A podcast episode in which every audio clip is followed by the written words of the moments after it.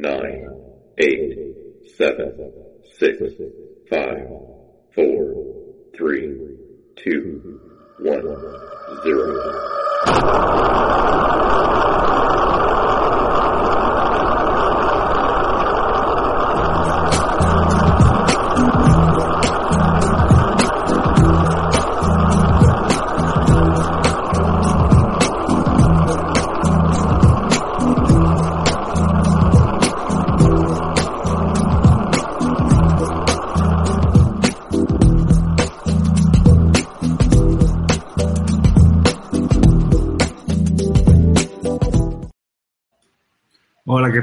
Muy buenas, muy buenas noches, muy buenos días, muy buenos medios días. Aquí estamos en un nuevo episodio de Tuning to the Block, con las camisetas antiguas de Tuning to the Block. Y aquí a mi lado está Lore. ¿Qué tal, Lore? ¿Cómo estamos? Hola, hola Álvaro, pues muy bien, muy feliz de estar de regreso. Eh, gracias por cubrirme eh, la vez, las otras dos veces anteriores de livestream. Eh, como sabrán, eh, tuve algunos percances eh, familiares, eh, tuve algunos percances también en El Salvador, entonces bueno, ya todo está bien, trabajando correctamente y nos tenemos aquí de vuelta. Me alegro, me alegro, mucho. ¿Me escuchas bien, no? Sí, así es. Vale, vale, es que no tenía puesto el, el micro y ahora lo, lo, he cambiado. Pues me alegro, me alegro que todo vaya saliendo bien, me alegro que, que sobre todo esas partes familiares vayan, vayan mejorando. Y bueno, os preguntaréis dónde está Juan, pues el pobre está un poco malillo, está, eh, entonces está un poco indispuesto, entonces no, no, no nos va a acompañar hoy. Pero bueno, estoy seguro que entre Lore y yo vamos a poder hacerlo igual de bien que está, que está Juan. Así que bueno, mientras vais llegando, eh, por lo que veo aquí venía Charlie, venía justo Charlie desde el, desde el podcast en Spotify, eso es muy buena, muy, muy bueno Charlie. De hecho, abajo en la descripción de, del vídeo tenéis puesto tanto los enlaces de, de, del podcast, que ahí tenéis contenido que no sale en YouTube ni en ninguna otra plataforma, solo está en las plataformas de podcasting. Spotify más utilizamos, pero estamos en varias para que todo el mundo pueda, pueda trabajar. Y eh, además, deciros que ya es una costumbre que os avisamos, este vídeo lo hacemos entre Bitcoin, entre Juan en Cripto, entre Bit, Lore como Bitcoin en Basibar, y entre los tres formamos Tuning to the Blog y abajo tenéis los canales de los tres. Así siempre vais a poder vernos en un canal o lo que sea. Si os suscribís a los tres, pues bueno, nos hacéis súper, nos hacéis súper felices y, y súper contentos. Así que bueno, eh, no sé si escucháis de fondo algo de ruido, es que tengo la ventana de ahí, de ahí enfrente abierta, pero es que hace calor ya por aquí, entonces ya es imposible no, no cerrar la ventana. Así que bueno, Lore, Cuéntame, ¿qué tal? ¿Cómo estás? ¿Todo bien? Todo perfectamente bien, Álvaro. Vi en Twitter que habías puesto que tenías, creo, ya un aire acondicionado o algo así, ¿no? Que hasta pusiste ahí que era tu mejor amigo. ¿Ya no? ¿Falló o qué pasó ahí? No, no, sí, sí, sí, lo tengo, lo tengo. De hecho, eh, de hecho fue ayer, fue, fue ayer que abrí la ventana y fue, eh, o sea, abrí la ventana, no mentira, estaba en el salón con las ventanas, con las persianas cerradas de día para que no entrase el, calor del sol con el ventilador puesto. Y de esto que fui al baño, fui al baño y tenía abierta una ventana de una habitación y otra para que hiciese corriente por la noche. Y fue pasar hacia el baño y de repente notar una corriente de aire caliente que era como cuando abre, abres el horno para ver si la pizza está hecha y te viene todo. todo ¡Ay, no! Y dije, madre mía. Y, y, dije, pues nada, me fui corriendo, me fui corriendo en coche, tengo aire acondicionado, a comprar un aire acondicionado portátil, que la verdad es que enfría, pero hace muchísimo ruido.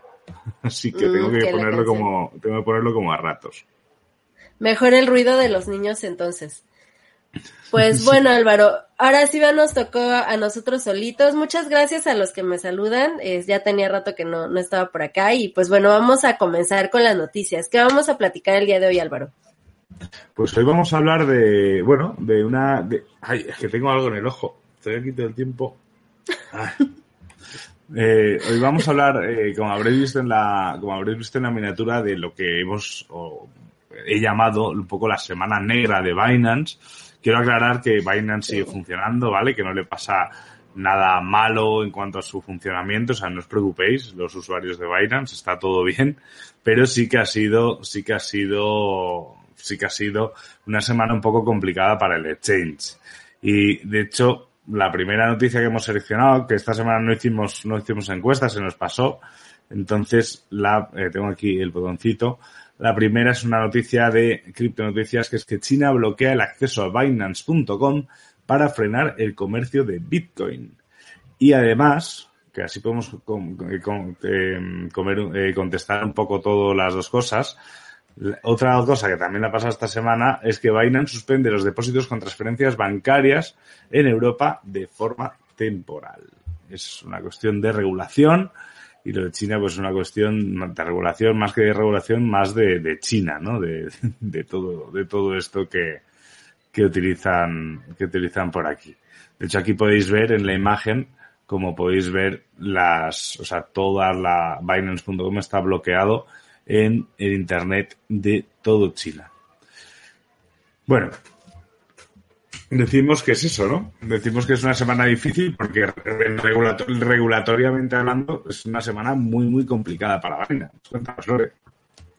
Definitivamente, Álvaro. Eh, primero quisiera agradecer porque esta noticia de China a mí me la pasaron de Lore Army, entonces fue gracias también a su participación que, que, tuvimos también esta noticia el día de hoy aquí. Y pues siempre, siempre manténganse participando con nosotros. O sea, en redes sociales, mándenos las noticias que les parezcan más importantes, eh, envíenos lo, lo que les resulta como más interesante del criptoespacio para que lo platiquemos aquí. Y eh, no sé si me escuchan a mí o a Álvaro o qué pasó. Eres tú, ¿verdad? Sí, ok. Sí, es que se, como que se pasmó Álvaro y ahora estás doble. Ah, ya, ahora sí. Querías... Estaba cambiando, la conexión, que es que... Sentías la, la, la ausencia de Juan y quisiste ponerte doble para, para llenar más el espacio. Bueno, este, a lo que iba era lo siguiente. Eh, sí, en efecto, ha sido muy difícil para Binance últimamente porque incluso ni siquiera ha sido solamente bloqueado en, en China, eh, Singapur también ya eh, está como en contra de, de Binance, eh, Tailandia, Islas Caimán, este, creo que Reino Unido también. Entonces, bueno, existen varios países que ya están actuando en contra de, de Binance eh, debido a que supuestamente no cumplen con ciertas regulaciones que se encuentran dentro de estos países, ¿no? Eh, lo que menciona sobre China, bueno, eh, puntualizando un poquito, no está bloqueado en toda China, está bloqueado en ciertos servidores, eh, por ejemplo, en Beijing, en Shenzhen y en Heilongjiang, que no sé bien si lo pronuncié bien, que yo creo que no. Este, pero bueno, en ciertas provincias es donde está sucediendo esto, pero me supongo que va a suceder lo que pasó con los mineros. Recuerdas que esto de estar restringiendo la minería en China eh, sucedió en ciertas provincias primero y después ya se volvió como algo general. Entonces supongo que para allá va toda la situación. Y pues bueno, eh, a final de cuentas los que estén operando en China con Binance lo van a poder seguir haciendo, teóricamente hablando, se utilizan VPNs, ¿no? Eh, para poder como sortear los firewalls que tiene China respecto a, a ciertos sitios web. Esto no es la primera... Eh, el primer uso que le da China de firewall a ciertas páginas. Recordemos que ciertas redes sociales en China no tienen acceso la gente de allá. Eh, ciertos medios de comunicación, por ejemplo, WhatsApp no existe en China y, otros, otras aplicaciones que nosotros utilizamos aquí en, América o en Europa no existen allá porque simplemente están restringidas, ¿no? Entonces, bueno, estos accesos China eh, los bloqueó, ahorita están preguntando cuándo, los bloqueó a partir del 8 de julio, es donde se tiene registrado que, sucedió esto, fue a partir del jueves pasado que sucedió. Y pues bueno, eh, no solamente uh, está China bloqueado, digo, está Binance bloqueado, también está Bitfinex, KuCoin, eh, Bitstamp, Poloniex, OKCoin y otros eh, portales de exchange de criptomonedas. Y pues yo me supongo que están haciendo todo esto para darle un poco más de fortaleza a, a su a su yuan digital que están próximos a lanzar? ¿O tú, tú qué crees que, que sea el motivo de esto que, que, está sucediendo en China, Álvaro? Bueno, yo creo que al final eh, China es, es un mundo aparte, ¿no? O sea, yo recuerdo, yo, yo fui a China hace mucho tiempo, mucho antes de conocer Bitcoin, de hecho incluso, me atrevería a decir, quizás es incluso antes de, de, de, de 2010 y de 2009, o sea que incluso a lo mejor estaba empezando totalmente todo esto, o incluso fue antes, no recuerdo exactamente el año. Y a mí eh, era muy joven y, se me hizo muy raro el de repente querer entrar a, escribir por WhatsApp a mis amigos y de repente ver que no, que no se me conecta a WhatsApp. Digo, bueno, pues nada, pues voy a subir fotos a Facebook. Y tampoco podía subir fotos a Facebook. Lo único que me funcionaba era Twitter. Era lo único que no funcionaba. Y dije, voy a buscar un restaurante. Voy a meterme en Google. Anda, no, no existe Google. O sea, estamos hablando de, estamos hablando de, estamos hablando de que realmente eh, China se puede decir que tiene su propio internet, es, es su propio mundo y bloqueará lo que quiera y, es parte de, del problema también, ¿no? Estamos hablando de que si quiere puede bloquear cualquier página relacionada con Bitcoin y eso sería un problema para todos los usuarios de Bitcoin que estén en China. Para los que no estamos en China, pues para nada es un problema. Es por eso también que yo creo que también se debería trabajar un poco en la posibilidad de generar protocolos más descentralizados a la hora de comunicarse, eh, ya sea con un Internet más descentralizado, que bueno, que al final ha, habido proyectos que estaban trabajando en esto, no ha habido nada aún como tal, exacto, eso es lo que nos enseñabas tú, Lore, harían falta bastantes aparatitos de estos para, para poder conectar a todo China, pero, pero bueno, eh, al final habrá que buscar soluciones porque al final no pueden prohibir de esta forma.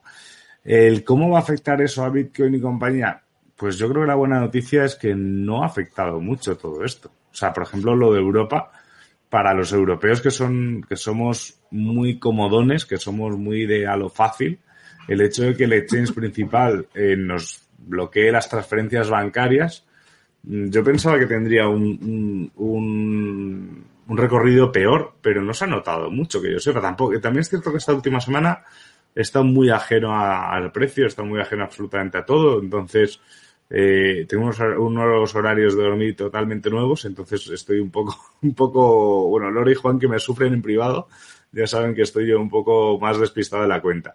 Entonces, el, la, creo que realmente lo bueno de todo esto es que la gente ya, cualquier noticia China se está ya como diciendo, pues ya está, si ya ha prohibido la minería, ¿qué más da?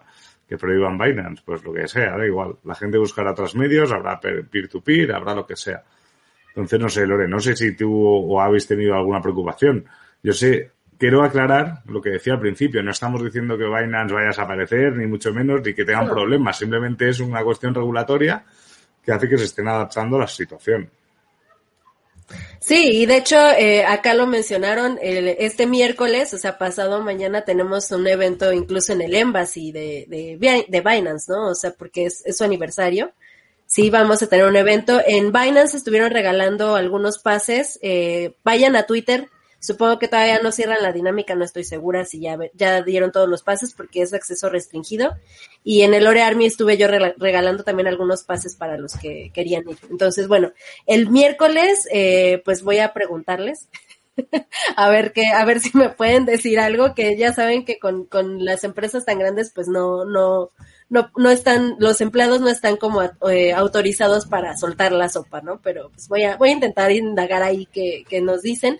Pero bueno, Binance eh, sigue eh, fuerte, sigue en pie. Eh, supongo que incluso su tirada de, de hacer este, eh, la blockchain y, y, y, la visión que ellos tenían desde hace como tres años de, de ser un exchange descentralizado va incluso por ahí porque si, si tú eres descentralizado, pues no, no tienen ni a quién atacar, ¿no? Ni, ni a quién decirle que qué onda y, y a quién restringirle o incluso a quién, eh, a quién atacar con recursos legales, ¿no? Entonces, yo creo por ahí va Binance, tal vez ya veía que, que se podía venir esto y yo creo que es, es un exchange que va a continuar muchos años eh, más y, y, tal vez su tirada esa de, de, ser un exchange descentralizado la implementen antes de, de lo que tenían previsto, ¿no? Eh, eh, pero bueno, a final de cuentas, como mencionamos, siempre Bitcoin no lo va para nadie.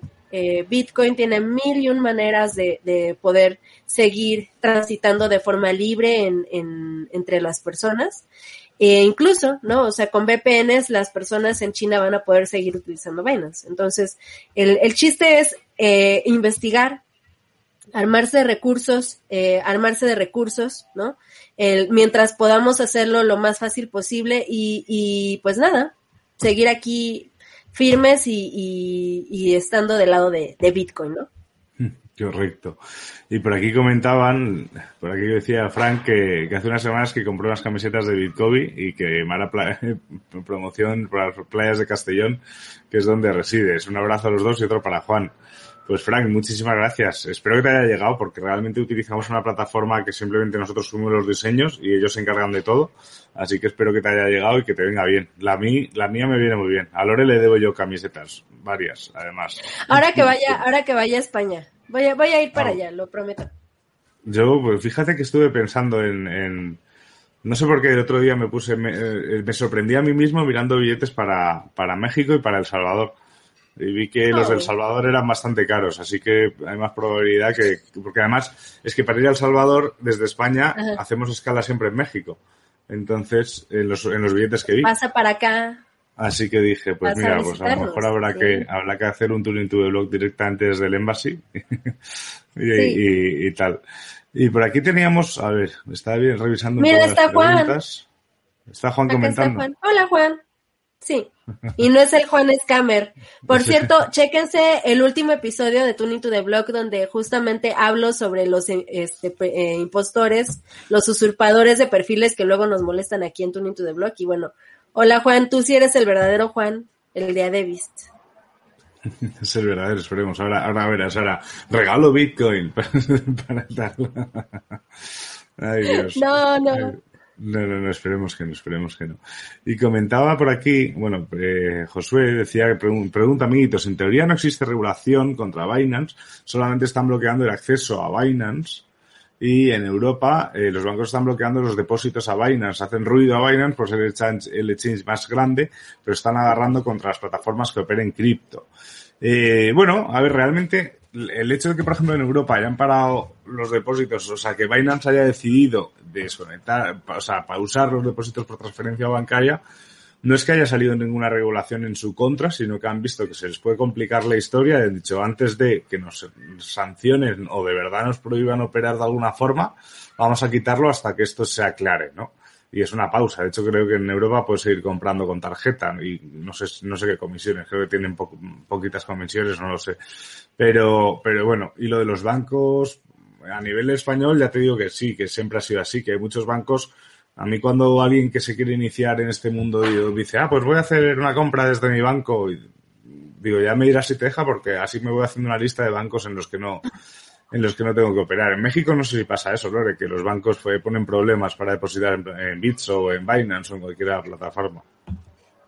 En, en Bits y en Binance no, he, no lo he visto, pero eh, yo he escuchado varios conocidos que tenían o cosas que ver con fintechs o cosas así, que de plano le cerraron los, las cuentas bancarias, ¿no? Una vez, ah, una vez a una, una chica en Twitter denunció a HCBC que le cerraron la cuenta porque no, no le permitían hacer eh, transferencias a Bitso, justamente.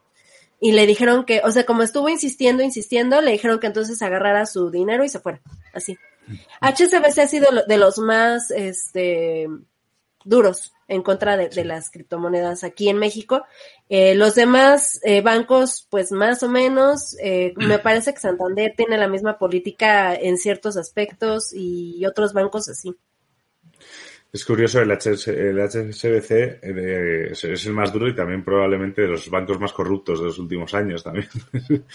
Pero bueno, es, es, es una... Es, love you, love you HSBC. Pero, pero bueno, y nos preguntaba por aquí, bueno, nos comentaba Rafael que el KYC es lo que verdaderamente debe preocupar, el que prohíban o no un cierto exchange en algún país no es trascendente. Hombre, a ver, el que prohíban un exchange como Binance en un país como China, creo que sí que tiene algo de trascendencia por la cantidad de usuarios y no deja de ser una empresa china, al fin y al cabo.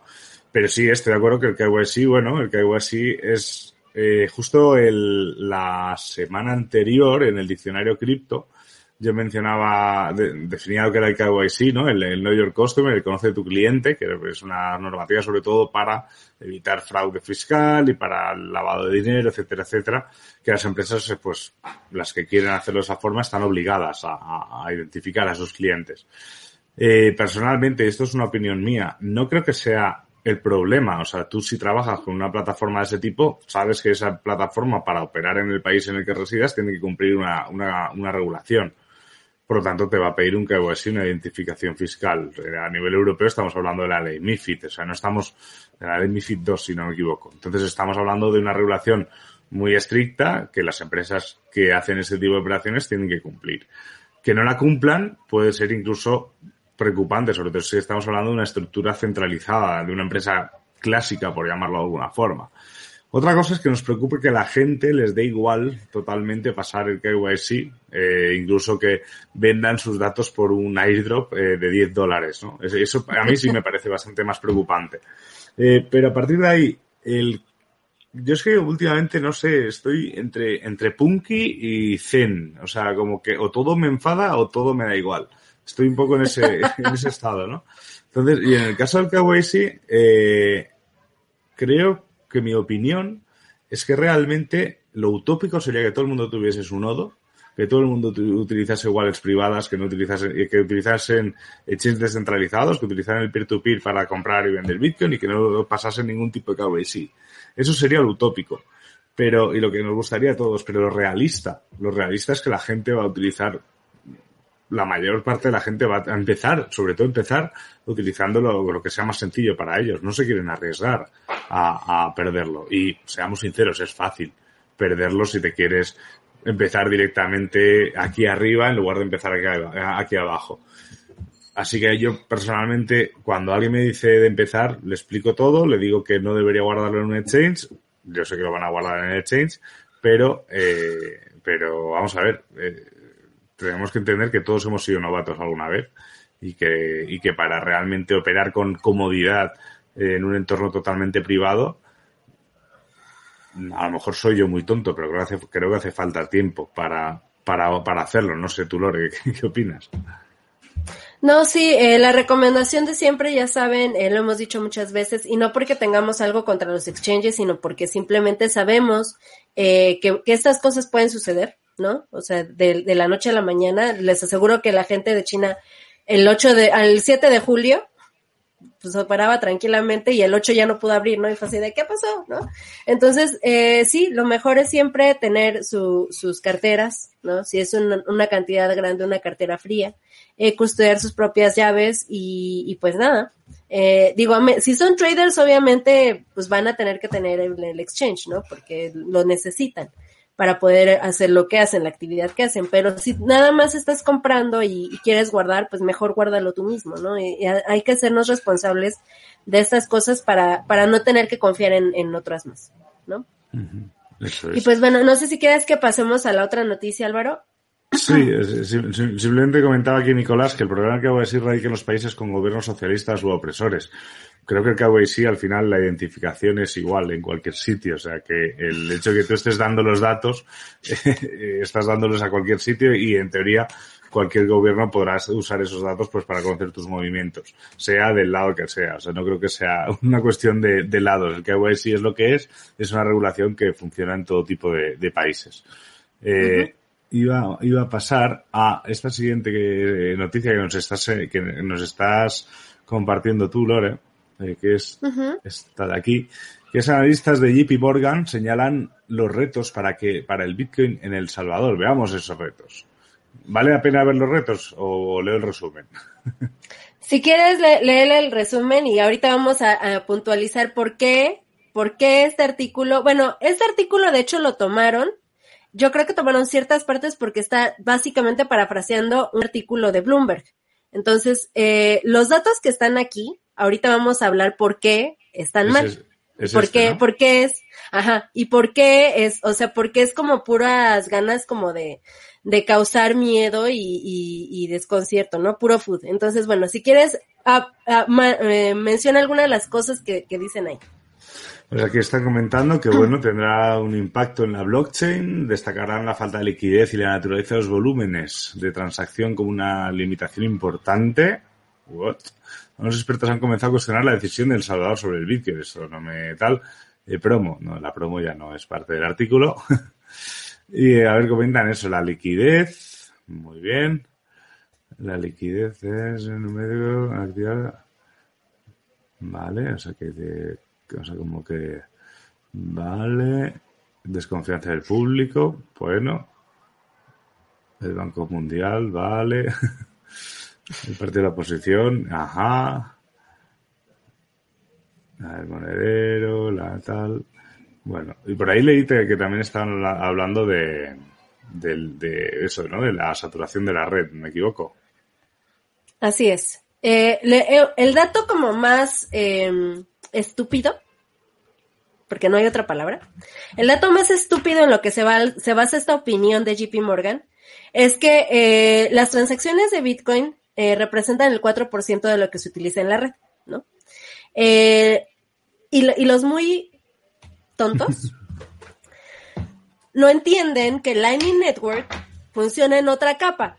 O sea, que, que funciona en, en, en, otra capa de Bitcoin, que no necesita utilizar las transacciones en, en la cadena, ¿no? O sea, y que es mucho más rápido eh, que, que utiliza transacciones eh, de, de la red eh, normal de Bitcoin, de la blockchain tal cual, ¿no? Entonces, eh, es, esa, eh, básicamente en eso se basan, en ese dato se basan para decir que, que está mal, que, que, está en riesgo la blockchain de Bitcoin por utilizarla de, de manera como para, para pagos diarios, como lo, lo, planea El Salvador, ¿no? O sea, entonces, si tú no entiendes, para empezar, porque aparte lo, ya lo explicó Bukele, o sea, lo explicó que van a utilizar Lightning Network, o sea, que no van a hacer transacciones on-chain, o sea, si no entiendes esto, ¿cómo te atreves a dar una opinión totalmente fuera de, de, contexto y con datos que ni siquiera aplican para lo que, lo que es. Mira, un scammer en, del envase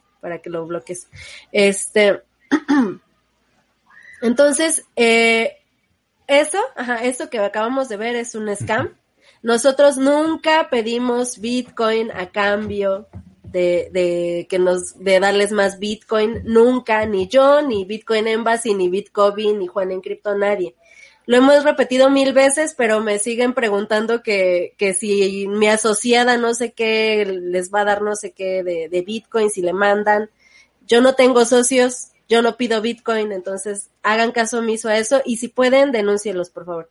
Bueno, entonces, eh, básicamente lo que están diciendo es nada más para causar eh, pánico.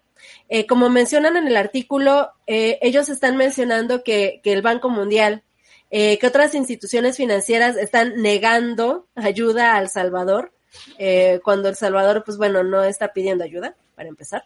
Eh, obviamente, el, Banco Mundial le preocupa que un país esté haciendo esto. Eh, los partidos de oposición, yo no, yo no puedo opinar respecto al, al, a la cuestión política en El Salvador, porque yo no soy salvadoreña. Yo no puedo decir este partido está bien, este partido está mal. Yo no puedo decir el presidente es bueno o malo, porque yo no, yo no vivo ahí, yo no conozco cómo es. Sin embargo, estoy a favor de que adopten Bitcoin como moneda, moneda de curso legal, ¿no? Entonces, bueno, eh, todos estos datos que se manejan en este artículo y sobre todo en el de Bloomberg, que es yo creo la fuente de, de esta nota que acabamos de ver, eh, pues me parece que solamente sirven para provocar pánico y desconcierto en la población. ¿Tú qué, tú qué opinas, Álvaro? Bueno, a ver, al final más que pánico, yo creo que yo creo que yo creo que lo que hacen es pues generan hacen un análisis que ojo, yo no creo que esté mal hacer un análisis de los problemas que puede tener El Salvador usando Bitcoin, porque creo que sobre todo si el análisis es bueno y se identifican problemas eh, iría genial, ¿no? Pues para trabajar en solucionarlos pero concretamente que hablen de la liquidez de esa forma me parece que es absurdo, eh, que hablen eso, pues lo que tú comentas, Lore, de, Lightning es básico, que se va a poder utilizar. Esto que comenta Jesús en, en los comentarios, que, que, le parece genial para los que minamos, obviamente, si, si de repente todo se hiciese en chain, pues los mineros estarían encantados, estaríamos hablando de grandísimas nivel de operaciones y, por supuesto, grandísimas comisiones, eso que nadie lo dude, pero por eso se va a utilizar. Eh, en lo único que sí que puedo estar de acuerdo en el artículo que es en la parte del, el, ¿cómo se dice? Del, del miedo de la gente, obviamente. La gente no tiene esa formación en El Salvador. Ni mucha gente tampoco tiene ese acceso a Internet. Entonces, eh, no tiene. Es normal que haya cierto miedo a, a, a adoptar este tipo de tecnología, pues por pura por, por, pura ignorancia, o sea, no, no ignorancia mal, o sea, por, por no sé si la palabra es ignorancia, o sea, por, o sea, por desconocimiento realmente. Casi como, o sea, ignorancia es más lo de los artículos de, de Bloomberg y de JP Morgan, pero más, más por, más por desconocimiento. Entonces yo creo que bueno, que al final aquí, pues es lo de siempre. Veremos noticias, veremos gente, la oposición obviamente está en contra de todo esto, pues porque la oposición a Bukele es muy dura, yo ya he mencionado, ya me he mojado, ya he dado mis opiniones sobre Bukele, eh, y no las volveré a dar, entonces eh, entiendo también esa, esa parte de la oposición que se niega absolutamente a lo de Bukele, entiendo también perfectamente esa parte crítica que menciona que que parece más una noticia muy buena para, para los americanos que quieran invertir en El Salvador que para los salvadoreños, o sea, porque puede parecerlo, mucho comunicado en inglés, mucho, mucho espacio con, con, con gente angloparlante, eh, cuando realmente deberían preocuparse por explicárselo bien al pueblo de El Salvador, ¿no? Para, para, para evitar que haya problemas pero también entiendo que obviamente para El Salvador es una oportunidad de inversión extranjera bestial. Y lo estamos viendo con la noticia esa que va a fabricar, la empresa que va a fabricar sus cajeros ahí, la minería con el volcán, eh, así de granjas de minería que, que, van a elegir El Salvador por ser un, un, un sitio amigable con la regulación que ojo, eso puede cambiar en el momento en el que hay un cambio de gobierno, si, eh, eh, eso no, no lo olvidemos. Pero a mí me parece que de El Salvador, la frase que no sé si la comentaste tú, Lore, o la comentó Juan, creo que fuiste tú, que, que dijo el, el chico este que había promovido todo lo de Bitcoin Bits en El Salvador, que dijo que realmente todo esto es una prueba para Bitcoin de la cual, si sale bien, nadie va a poder tener pegas para Bitcoin porque habrá un país que ya lo está utilizando hiperbitcoinizado y si sale mal que nos agarremos fuertes porque obviamente todas las críticas ya tendrán un, un ejemplo real ¿no? De, de, algo que ha salido mal. O sea que crucemos los dedos y por, yo creo que por eso toda la comunidad bitcoiner está tan volcada con El Salvador porque sabe que si trabajamos entre todos podemos conseguir que la gente lo entienda, que la gente lo use y que lo use incluso fuera de la wallet chivo y que lo use fuera de los ojos del gobierno incluso y que, y que realmente entiendan que es un punto de libertad más allá de que se le haya ocurrido a un presidente que, bueno, que tendrá sus defensores y sus detractores. Sí, totalmente. Yo creo que el, el hecho de que estemos eh, muchos dentro de, de, este, de esta adopción de Bitcoin en El Salvador más allá de ir nada más como a, como a, no sé, es que incluso, por ejemplo, en Twitter hubo, hubo varios que me criticaron, ¿no? Por haber ido a El Salvador hubo uno que hasta me dijo, lárgate de mi país y no sé qué, y yo así de órale, ¿no? o sea, más allá de, de ir nada más como a, a, a, tomar provecho, porque siento que eso es lo que sienten, o sea, que, que la mm. gente, que los inversionistas están yendo como a aprovecharse de alguna forma, no sé por qué.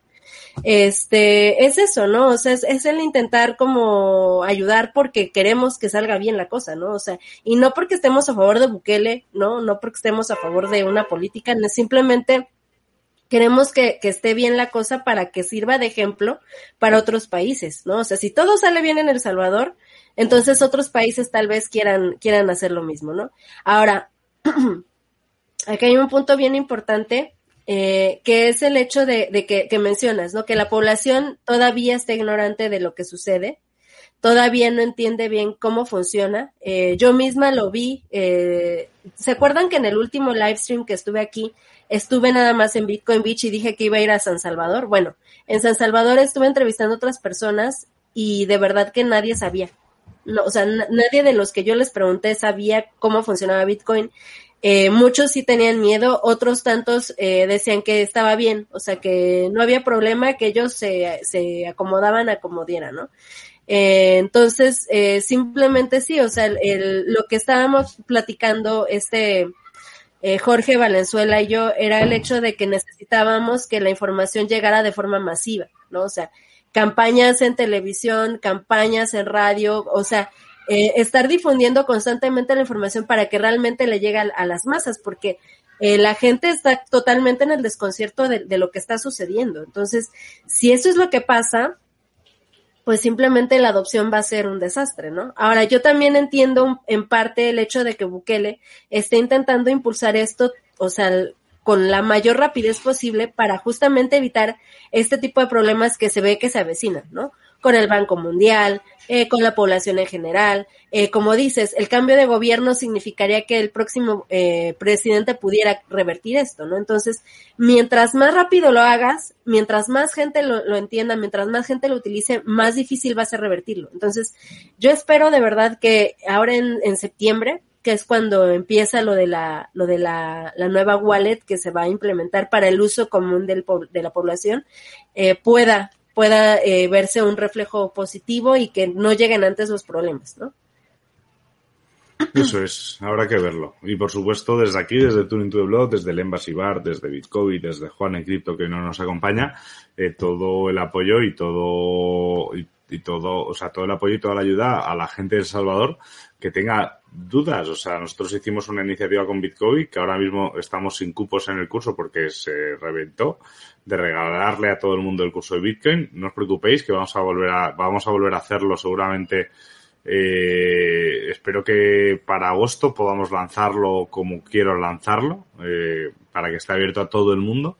Y, y, y, conozco gente, de hecho cuando se, como yo he podido, ves, ahí no tenemos un KYC, pero sí que un registro, ¿no? Y, y como es un registro, de, un registro de compra, yo veía quién era El Salvador, que no había tanta gente, pero a todos los que eran de El Salvador les mandaba un mensaje.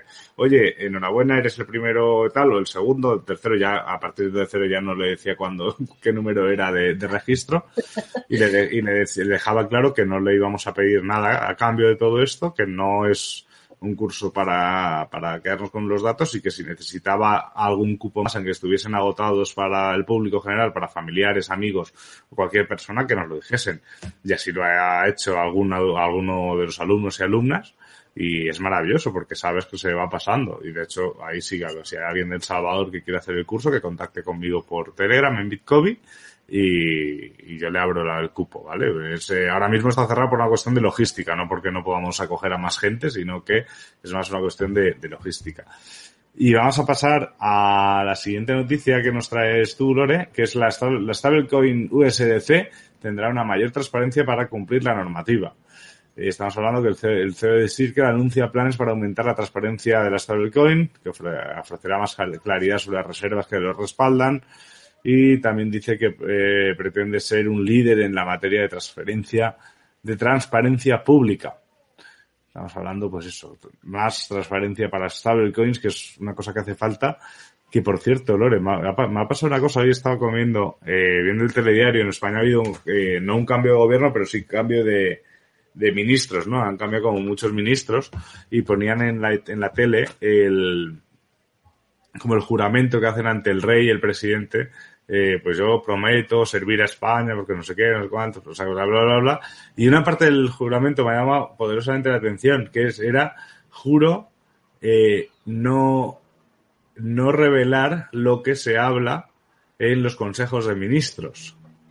Es decir, eh, o sea, a ver, que es una fórmula, es un juramento que está formulado, o sea, no es una cosa como tal, pero que parece ser que un ministro en España tiene que jurar no ser transparente con todo lo que se habla dentro del Consejo de Ministros, que seguramente nos interese a todos los españoles, para poder ejercer su, su, su función.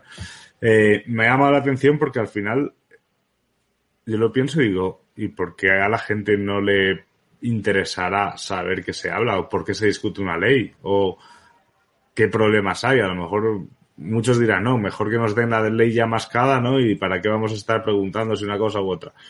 Pero si estamos hablando de leyes de transparencia, de transparencia en presupuestos, de tal, porque hay que hacer explícitamente un juramento de que no hablarás de lo que pase dentro de las puertas de esa sala de reuniones que donde se hacen los consejos de ministros. No sé, me ha llamado la atención, pero bueno, volvamos a las, a las. Hablando eh, de, de, cosas no transparentes, hay otro scammer que se está haciendo pasar por mí. Si pueden, por favor, denúncienlo antes de que lo quites, Álvaro. Por favor, denúncienlo. No sé ni en qué canal está, porque me metí ahorita al Facebook del Embassy, pero no está ahí. Entonces, está en tu este, página. En la mía, ok. Pero bueno, este, ya saben, repito de nuevo, lo voy a repetir mil veces, no pedimos Bitcoin a cambio de darnos, darles más Bitcoin a ustedes. No, no manden por favor Bitcoin a nadie que se los pida por favor en redes sociales. Es como darle tu dinero, ir, ir por la calle y conocer a alguien que te dice, oye, yo te hago rico, dame mil pesos y, y dárselos. No, no hagan eso. O sea, es así de ilógico. Pero bueno, este sí, definitivamente es, esta, esta cuestión de la transparencia es algo que eh, aquí, aquí hay dos cosas, ¿no? Eh, la llegada al Internet, afortunadamente, ha, llegado para, para poder clarificar, para poder poner en evidencia, para poder poner a, la luz pública mucha información que antes se podía ocultar más fácil, ¿no? Eh, yo creo que el Internet afortunadamente ha llegado para eso. Desafortunadamente también es un cuchillo de doble filo, ¿no? O sea, también ha permeado información nuestra, también ha permeado información que no debería ser pública, ¿no? Entonces, eh, bueno, en cuanto a la transparencia y en cuanto a la, a la, nota específica que estábamos hablando, me parece que es algo muy positivo que haya una transparencia por lo que ha sucedido, por ejemplo, con Tether, ¿no? Que se les cayó encima que, estaban emitiendo más tokens de los que estaban supuestamente respaldados, ¿no? Y eh, pues esperemos que esta stablecoin realmente cumpla con, con esta función, porque de esta manera tendríamos una, una stable a la cual migrar que no, no estuviera eh, manipulada de esta manera, ¿no? Eh, ahora, yo no estoy diciendo que esta va a ser la mejor, ¿no? Quién sabe, están haciendo promesas, están diciendo cosas, habremos, tendremos que ver qué, qué, sucede a largo plazo. Por ahí mencionaban a Dai, Dai me parece que, que está muy padre, me gusta mucho, sin embargo, lo, lo, negativo que le veo ahí es, por ejemplo, el gas de las transacciones, ¿no? Ya que está corriendo sobre Ethereum, entonces, eh, a final de cuentas terminas perdiendo, pues, un, poco por, por esta razón, ¿no? Entonces, a mí, por yo por eso no la uso mucho porque no me gusta eso, pero bueno. Eh, Ahora, a esta noticia la quería ligar, pero ya no encontré la nota sobre también las stablecoins que están eh, queriendo salir aquí en México. ¿no? No sé si supiste, Álvaro, pero uno de los hombres más ricos de aquí de México, que es eh, Ricardo Salinas Pliego, hace unos días eh, anunció que quería que Banco Azteca, un banco que él tiene, que, al que le pertenece, eh, quería que fuera uno de los primeros bancos que pudiera realizar transacciones con Bitcoin. A lo cual el Banco de México contestó que ninguna, mmm, ninguna entidad bancaria está autorizada para utilizar criptomonedas, pero sí está autorizada para utilizar stablecoins. O sea, eh, entonces, habrá que ver qué sucede aquí, porque incluso, por ejemplo, es las stablecoins que estaban queriendo operar aquí en México, que se llaman PEXO y, eh, ¿cuál otra? Eh, ah, MXN, MXN, no me acuerdo. Bueno, por ahí si se acuerdan cuál es el nombre, me lo ponen. Eh, le, les amenazaron de querer eh, como eh, checar, auditar cómo iba como el proyecto, ¿no? Ya no han dicho nada ninguno de los dos proyectos, no sé qué también tenían sus bases, no sé qué tan bien pensado tenían estos proyectos, pero pues vamos a ver qué sucede, ¿no? Las stablecoins son un punto ahí intermedio entre las criptos y el mundo como bancario normal. Sin embargo, eh, a final de cuentas son criptomonedas, son criptomonedas, por lo cual es como una cosa muy, muy chistosa que el Banco de México esté diciendo que las criptomonedas no, pero las stablecoins sí. O sea, entonces ahí como, ¿qué onda, no? O sea, o no entienden que son criptos también o qué show. Ah, MMXN. Ah, es la, es, la, es la, demostración de que las stablecoins no son criptomonedas y ya está. Pero pues sí son, o sea, no, sí, sí. o entonces, o abres todo, ¿no? O, o, permites las criptomonedas o no las permites del todo. Es a lo que voy, o es como una incongruencia, eh, permitir unas y otras no. Sí, bueno, a ver, supongo que al tener un valor estable, pues el banco como que se ahorra sustos, ¿no? En, balances y esas cosas.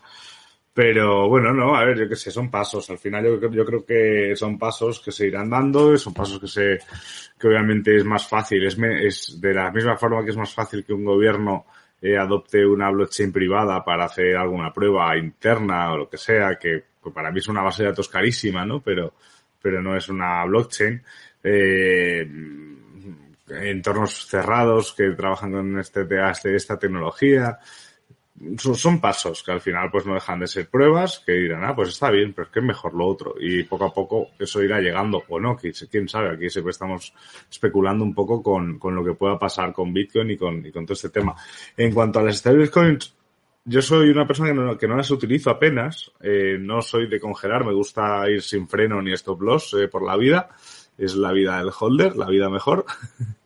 Y, y, realmente y realmente aquí estamos hablando de, de, de, una transparencia yo creo creo que creo que es necesaria no al 100% que no haya secretos en, en, el, en lo que hace que una moneda funcione es lo que le da más fortaleza a esa moneda no yo ya también he de decir que lo que os decía hace un rato, mm, de que a veces estoy un poco punky, a veces estoy un poco zen, un poco hippie, estoy entre punk, punky y hippie, ¿no? En, en ese punto. Eh, con estas cosas cada vez soy más punky, ¿no? Cuando veo un proyecto con CEO, que son el 90 y pico por ciento de los proyectos que hay en el ecosistema, eh, que se hace llamar un proyecto descentralizado, ahí para mí ya pierde mucha credibilidad otra cosa es que digan que el proyecto está, admitan que el proyecto es centralizado porque está en una fase de desarrollo, que prefieren hacerlo así, que luego abrieron la red o lo que sea, eso ya es otra cosa. Pero cuando hablan de un CEO y un proyecto tal, pues directamente eso, eso no funciona. Y un segundo que tenemos aquí al otro, bloqueado, y el delete comment, aquí. Que aplicas el Hakuna Matata. Yo también pensé en eso cuando dijiste eso. El vive, el vive y deja vivir. Ya, sí, no sé, sé, supongo que me voy haciendo mayor. Me van saliendo canas en el bigote y me, y me cuesta, y me cuesta más aceptarse. Eso, no, a mí me da igual. A mí en el fondo me, me da un poco igual porque las cosas que, con las que no me implico, en, sobre todo en este ecosistema, entiendo que no me afectan porque no tengo nada que ver con ellas, ni para bien ni para mal, ¿no? He visto cosas que han subido un montón y me dicen, ah, te lo dije, tenías que haber metido en esto, y yo, me da igual. O sea, no tengo ningún problema. Eh, estoy bien como estoy y voy haciendo mis cosas. Pero sí que cada vez me cansa más según que vende humos dentro del ecosistema, porque al final no deja salpicarme a mí también, porque piensan que yo hago lo mismo. Entonces ahí ya no soy tan, no soy tan acuna matata, sino que, sino que me, me, pongo bastante más punky con estas cosas. Pero bueno, es lo que, yo qué sé, supongo que en septiembre estaré de otra forma y es lo que, todo, estoy en constante desarrollo como Bitcoin. Muy bien, muy bien. Sí, es, es que, de hecho, por ejemplo, me preguntaban el otro día que, ¿cómo, cómo le iban a hacer los salvadoreños con la volatilidad? Y lo que yo le comentaba era que el hecho de, de, que tú pagues en Bitcoin, pero a la vez lo estás recibiendo, ¿no? O sea, como forma de pago, al crear una economía circular te, te empieza como a despreocupar un poco e, e, esa cuestión de la volatilidad, ¿no? O sea, porque sabes que a final de cuentas tú vas a seguir recibiendo. ¿no? O sea, no te vas a quedar sin Bitcoin.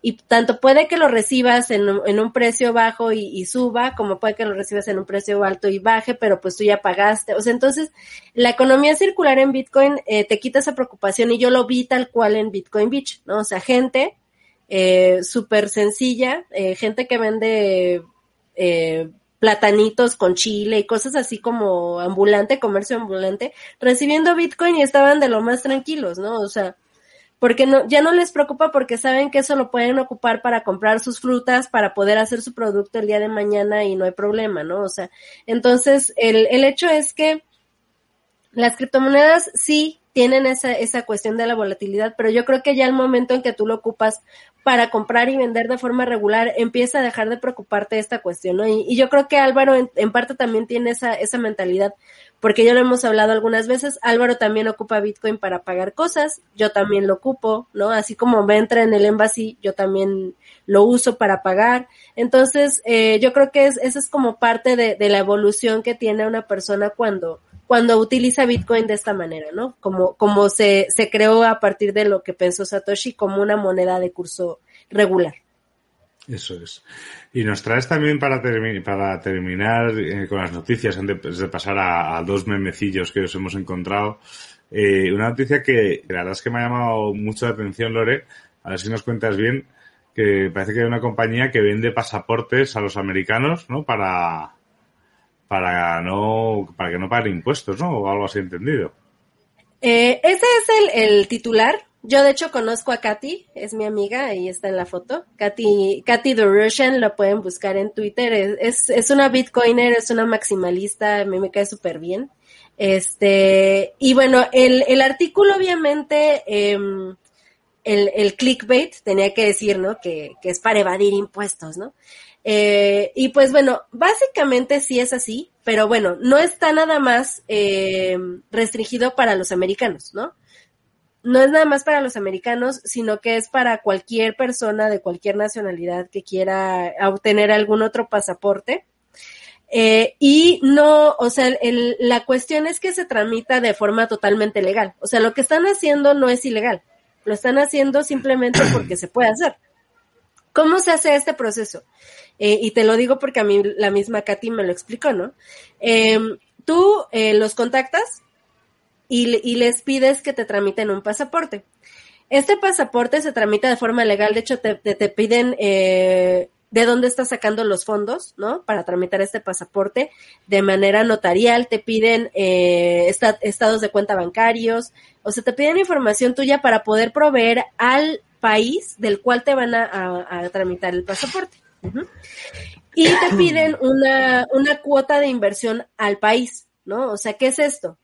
Tanto que puedas, no sé, comprar una, una propiedad en el país, como que eh, hagas como una donación al país para su crecimiento económico. Entonces, eh, de esta manera es como ellos eh, te compran el pasaporte, ¿no? O sea, haciendo una donación al país del cual te van a tramitar el pasaporte. Entonces, eh, ¿esto qué beneficios tiene? Pues sí, obviamente el pago de impuestos es menor ¿no? Porque no sé si saben, pero en Estados Unidos se paga un, un, impuesto muy alto al gobierno, se pagan muchos impuestos y de hecho, aunque por ejemplo eh, tú estés radicando en otro país, tú tienes que pagar los impuestos de, Estados Unidos, aunque tus ingresos, por ejemplo, estén en otro país y tu negocio esté en otro país, tú tienes que pagarle también a Estados Unidos. Entonces, eh, sí, esa es una forma como de, de darle la vuelta a la situación y puede aplicar también para la gente que es Bitcoiner. ¿no? O sea, si tú eres Bitcoiner y, y, y no quieres estar pagando impuestos, porque aparte ya en Estados Unidos el formato de pago de impuestos incluye criptomonedas.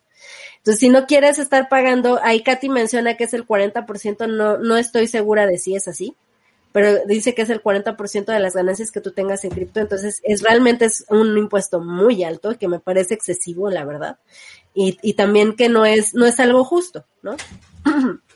Entonces, se supone que, que, para esto es lo que sirve eh, Plan B, que es la compañía para la que trabaja Katie. Eso es, pues bueno, a ver, al final son estas cosas que no son ilegales, son contra, contra, tienen su controversia directamente, ¿no? A ver, Brown Anderson, mira, este, fíjate, este es, este es scam, pero no nos... Pero, pero Ni no siquiera nos... se tomó la molestia de cambiarse el nombre a alguien de nosotros y la foto. No deberíamos, no deberíamos haberle borrado, le deberíamos haber premiado con cinco minutos ¿Sí? para escamear a la gente, ¿no? Así no es total. Eh, Dios. Eh, lo que decía que al final, bueno, estas cosas eh, no son ilegales, son eh, tienen su controversia, ¿no? La gente dice, no, pues si tú trabajas en un país o tal, tienes que pagar los impuestos en ese país y ya está, si no te vas, eh, pero bueno, están, es una opción. Tú tienes, como individuo, tienes libertad para irte a cualquier otro país. Otra cosa es que luego lo residas en ese país. A partir de ahí ya las leyes del país en el que residas decidirán si estás cometiendo o no un delito de evasión fiscal y te recomiendo que te informes muy bien antes de pensar de hacer esto porque te puedes meter en un lío muy gordo. ¿Sabes? A McAfee uh eh, pues terminó en una cárcel en España y hasta que se suicidó por el tema de la evasión fiscal en Estados Unidos. Entonces, hay que tener muy cuidado con cómo se hacen estas cosas porque obviamente lo que está claro es que si tú, si yo ahora, por ejemplo, me voy a vivir a México, pero a vivir, a vivir a México, eh, pues obviamente yo puedo conseguir un pasaporte mexicano y puedo y, y, pagar mis impuestos en México y es totalmente legal y no le debo nada al, al, al país directamente, ¿no? Eh, entonces, a partir de ahí, pero si yo, por ejemplo, me voy a vivir a, me voy a vivir a simplemente monto, me hago socio de Lore, me saco un pasaporte mexicano, pero sigo residiendo en España, pero pagando impuestos en México, eh, a lo mejor en España, ahí ya, pues a lo mejor puedo estar incumpliendo alguna ley. No lo sé. Habría que verlo, habría que tal, pero vamos, yo con lo que es Estados Unidos no me la jugaba, sinceramente. Para, y... para poder hacer como eh, efectiva esta, esta estrategia, lo que hacen muchos americanos es renunciar a su ciudadanía. Uh -huh. O sea, eh, justamente ese es como el siguiente paso, ¿no? O sea, si esa es como tu estrategia tal cual. Ahora, yo no, o sea, aquí no estamos como diciendo, ay, sí, háganlo, ¿no? No, o sea, eso es totalmente lo que tú decidas hacer.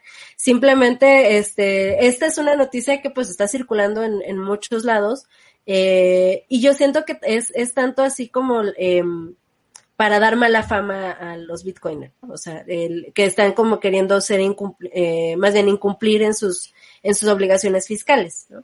Lo cual, mi opinión, ¿no? O sea, mientras estés en un país radicando, pues tienes que pagar tus impuestos, ¿no? Punto. Pero si también te parece muy eh, injusto la, la, tasa de impuestos que están manejando en tu país, pues también tienes la libertad de irte a otro lado, ¿no? O sea, si lo puedes hacer, pues es tu decisión. Hmm. Sí, a ver, yo al final el, el, yo creo que, o sea, salvo la gente que se dedica a viajar, ¿no? Eh, por todo el mundo durante todo el año, que es nómada, por así decirlo, creo que la forma de hacer un país tuyo, pues eso, bien, porque estás migrando de un país buscando una vida mejor o huyendo de alguna guerra o de la pobreza o de cualquier cosa, o para evadir impuestos. Y es una pena, porque a mí en el fondo a mí no me importaría simplemente pues cambiar de país por, porque me apetece, ¿no? Y decir, pues, ah, pues México, que me encanta México, pues, pues irme a vivir a México, ¿por qué no? Pero no a buscar una vida mejor, simplemente pues porque me, apetece. y ya está. O no para pagar menos impuestos, ¿no? Porque me apetece vivir aquí. Y no sé, creo que son, es algo que como que siempre es por una razón de estas, ¿no? O por inmigración o por evasión. Entonces, a ver, que yo entiendo que cada uno somos de donde nacemos y y creo que a todo el mundo le gustaría que su país fuese el mejor sitio para vivir. Entonces, o sea, no creo que la gente se vaya de país, de su país, sobre todo cuando es por, por necesidad, sea por gusto, ¿no? O sea, a la gente le gustaría poder crecer en sus, en sus propios países. Y hay un comentario en ruso, Lore, no sé si borrarlo o no. no, no veo cosas de eso. No, no sé que, si alguien sabe ruso, este, pues interprétenos lo que dice ahí, porque no tengo idea de qué están diciendo tampoco. Voy a, voy a poner el, en el translator, a ver. a, ver qué es. Bueno, mientras Lore averigua qué pone Pedro, ah. Carile. Dice hola a todos. Hola ah. Pedro Carile. Hola, Pedro, nos asustaste, casi te llevas un blog. un bloque directamente. Ay, Dios. Eh, es cierto, aquí comentaba que el viernes acordaron el G20 para el impuesto mínimo mundial. Tiene el propósito de evitar ese tema, cierto. Eh, no sé si, José, no estoy yo pues muy puesto al tema, pero creo lo que habían acordado era más hacia las multinacionales, ¿no? Como que, que Google, por ejemplo, no, no, pagase todos sus impuestos o Apple no pagase todos sus impuestos en Irlanda, que se pagan muy poquitos impuestos, pero que paguen en cada país lo que les toque, ¿no? O sea, todo lo que facturen en cada país que paguen de esa forma, así no hay, no hay, no sé qué, pero vamos, no lo sé, eh, pero creo que por ahí está. Me dice, ¿quieres ser tu propio jefe? No lo seáis, no seáis nunca vuestro propio jefe, es un coñazo, es un horror. Se los decimos Álvaro y yo por experiencia. Y, Juan, porque no está aquí, por estar en su casa haciendo así, directamente. Que sí, que es libertad todo lo que quieras, pero, pero sacrificas otras muchas cosas. Y bueno, y vamos a terminar con, con, bueno, más que un meme, es una cosa que ha puesto nuestro proveedor oficial de memes, Bitcoin Meme, Bitcoin Meme Hub, que es que dice que solo el 32% de, de, los filipinos están bancarizados, el 31%, el 31 de los vietnamitas están bancarizados, el 49% de los indonesios están bancarizados. Estamos hablando que son poblaciones de mucha gente que es que están totalmente fuera del sistema. Sí. Es, es, es, o sea, Bitcoin arregla esto, hombre. Bitcoin da una solución a esto. También aquí comenta, no sé si lo veis porque está aquí abajo, a ver, que, ellos no están bancarizados porque prefieren el pago en efectivo. Y eso no lo va a cambiar las criptos. También, también hay que, hay que leer todo, ¿no? Pero, pero al final creo que es una, es, es un punto, es un punto a tener en cuenta que hay, o sea, en México no sé si pasará igual, ¿no? En España es muy raro que no tengas una cuenta corriente. Eh, pues mira, en México yo creo que sí, sobre todo en, en las comunidades rurales, eh, los bancos quedan bien lejos, en serio, y pasa lo mismo con los servicios médicos.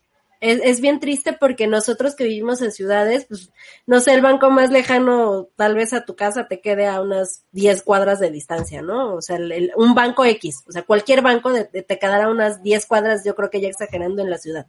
Eh, pero el tener que caminar y caminar, porque no sé, ni siquiera tienen los recursos para tener carro muchas veces, o pagar la gasolina, ¿no? Caminar horas, ¿no?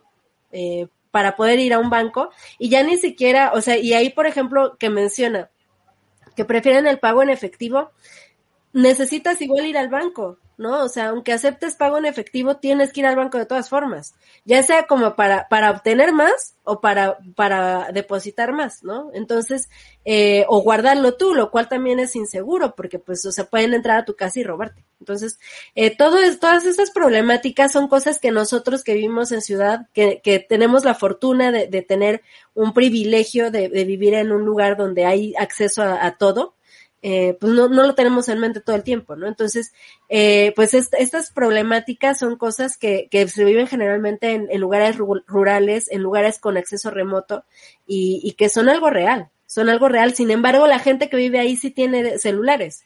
O sea, sí hay antenas celulares que cubren esos espacios. Entonces, es más fácil utilizar muchas veces criptomonedas que, que el, el, dinero fiat, ¿no? Ahora, también incluso hay en ciertos países donde la problemática ni siquiera va por ahí, ¿no? Por ejemplo, en ciertos países, me parece que es Arabia Saudita, las mujeres no pueden tener una cuenta bancaria si su esposo no las autoriza, ¿no? Entonces, son problemáticas que nosotros estamos muy lejanos, pero pues hay que tener en mente. Y yo creo que Bitcoin y las criptomonedas, si es que no les gusta Bitcoin, sí lo solucionan. Correcto, yo estoy de acuerdo y además incluso he escrito sobre ello en África, he escrito sobre ello también sobre Indonesia, eh, incluso para lo que es envíos de remesas, ¿no? En, en España no hay tanto migrante de, de, esas zonas, pero, pero sí que las hay del Salvador, de, de, de África, de cualquier tal, y, y, todos envíos remesas, que es una de las cosas potentes que puede traer Bitcoin, está de esa forma. Así que yo creo que sí que lo arregla y es una realidad y que muchas veces no somos, no somos totalmente, eh, totalmente conscientes. Y, tenemos un meme más que no tiene mucho que ver con cripto, pero sí que lo ha compartido Bitcoin Meme Happy y me ha hecho mucha gracia, que demuestra que aunque tengas un gran nombre, no significa que eh, pase algo en el mundo y tu, y tu nombre sea lo peor del mundo. Lo peor que te pueda pasar. Es el caso, por ejemplo, que decía Delta, que es una compañía que no sé muy bien de qué, no sé si es un cripto o algo así, que dice, ¿quién sería el genio que, que decidió llamar a nuestra empresa Delta? Que te jodan. Y Corona eh, dice, bienvenido, bienvenido, a, bienvenido a, mierda, a, la, a, la, a la mierda, ¿no? A la, al fracaso.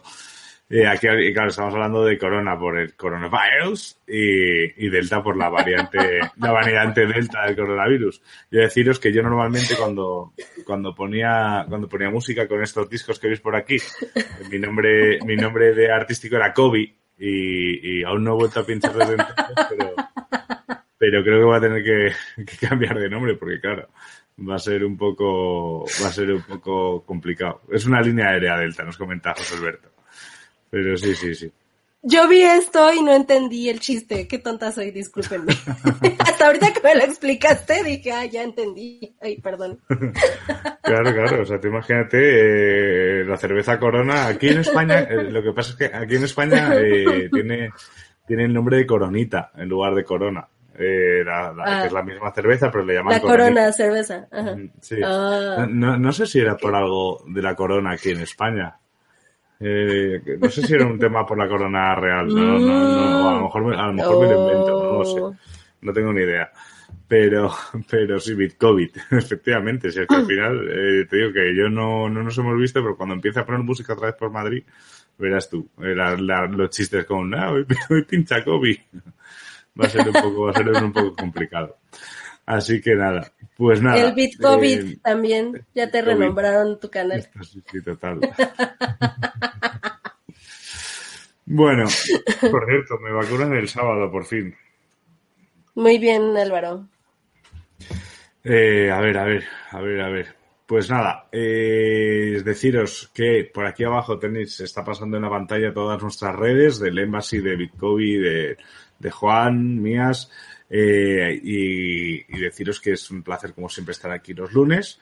Este jueves intentaremos, haremos todo lo posible para traeros contenido, a ver qué tal está Juan y a ver cómo podemos organizarnos, pero vamos, ya decimos, vamos a intentar no irnos de vacaciones, pero si alguna semana faltamos, no os preocupéis que estamos bien, que es simplemente porque nos ha sido imposible coordinarnos.